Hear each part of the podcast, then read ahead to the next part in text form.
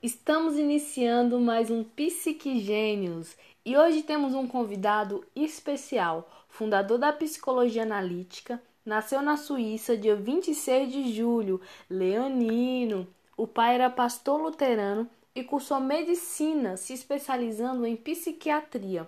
Suas influências estão ligadas às religiões orientais, alquimia e mitologia. Depois de muita insistência, conseguimos trazer ele para batermos um papo sobre os estudos, teorias e os interesses.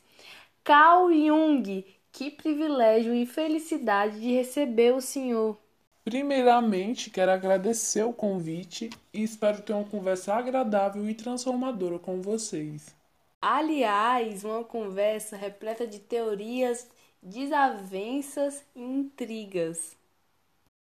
Jung desenvolveu uma teoria de psicologia complexa e fascinante, que carrega uma série extensa de comportamentos e pensamentos humanos Jung, como você descreveria a sua teoria para quem deseja se aprofundar em seus estudos? Meus estudos estão basicamente interessados no equilíbrio entre os processos conscientes e inconscientes e no aperfeiçoamento do intercâmbio dinâmico entre eles.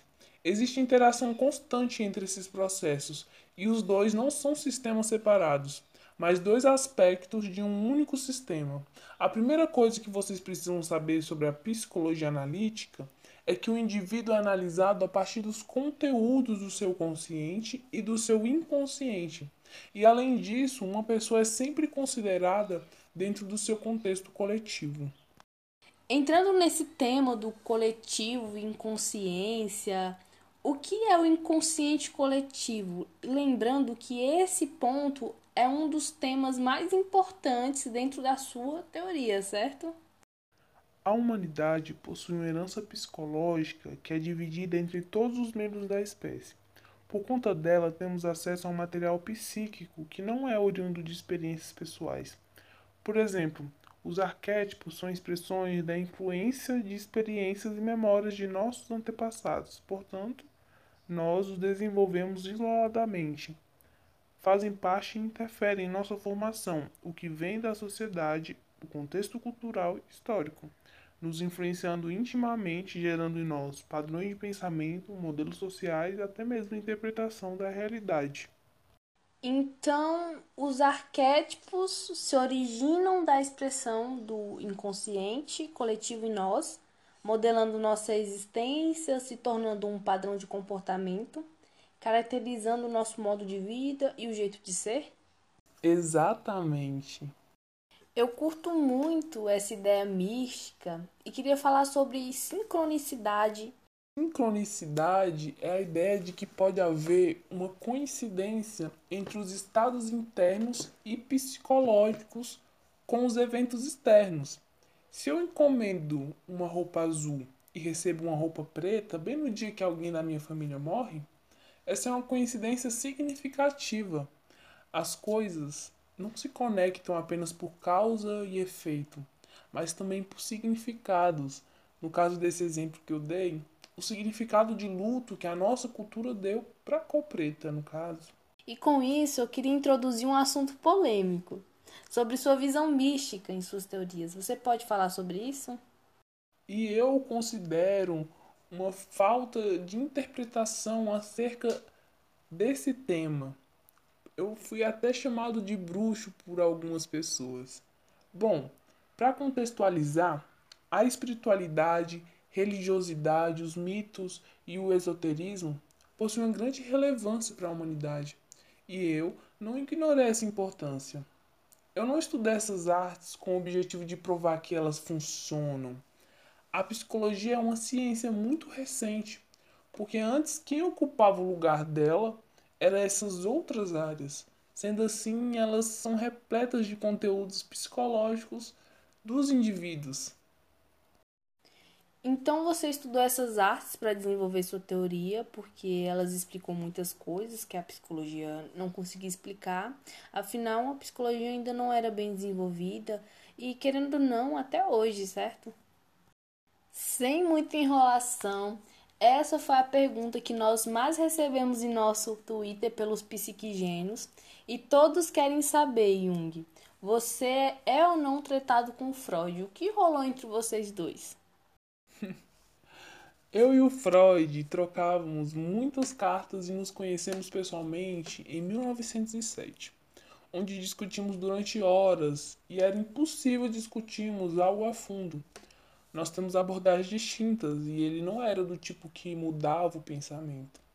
Eu admiro muito, mas quando publiquei a Psicologia do Inconsciente em 1912, nossa relação foi rompida pois enquanto Freud acreditava que o inconsciente consistia em um depósito de conteúdos reprimidos, se limitando ao âmbito pessoal, eu enxergava o inconsciente em duas camadas, a individual e a coletiva. O inconsciente pessoal consiste na individualidade psíquica, onde é mantida toda a experiência pessoal, e o inconsciente coletivo como uma área mais profunda da mente e pertencente a todos.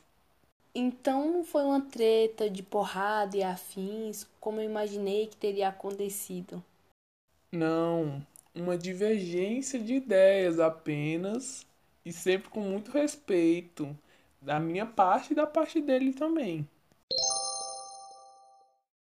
Ao contribuir com sua teoria sobre funções cognitivas, os tipos psicológicos, como muitos chamam, também mostrou que pessoas pensam, sentem e experimentam o mundo de maneiras distintas. Você identificou quatro funções psicológicas fundamentais, que seria a sensação, né?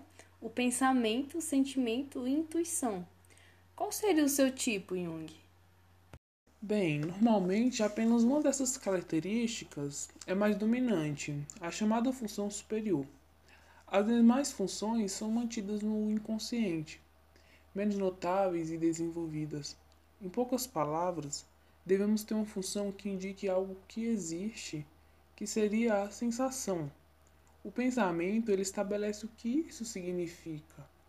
A terceira, o sentimento, declara se aquilo nos convém e se queremos aceitar essa coisa ou não.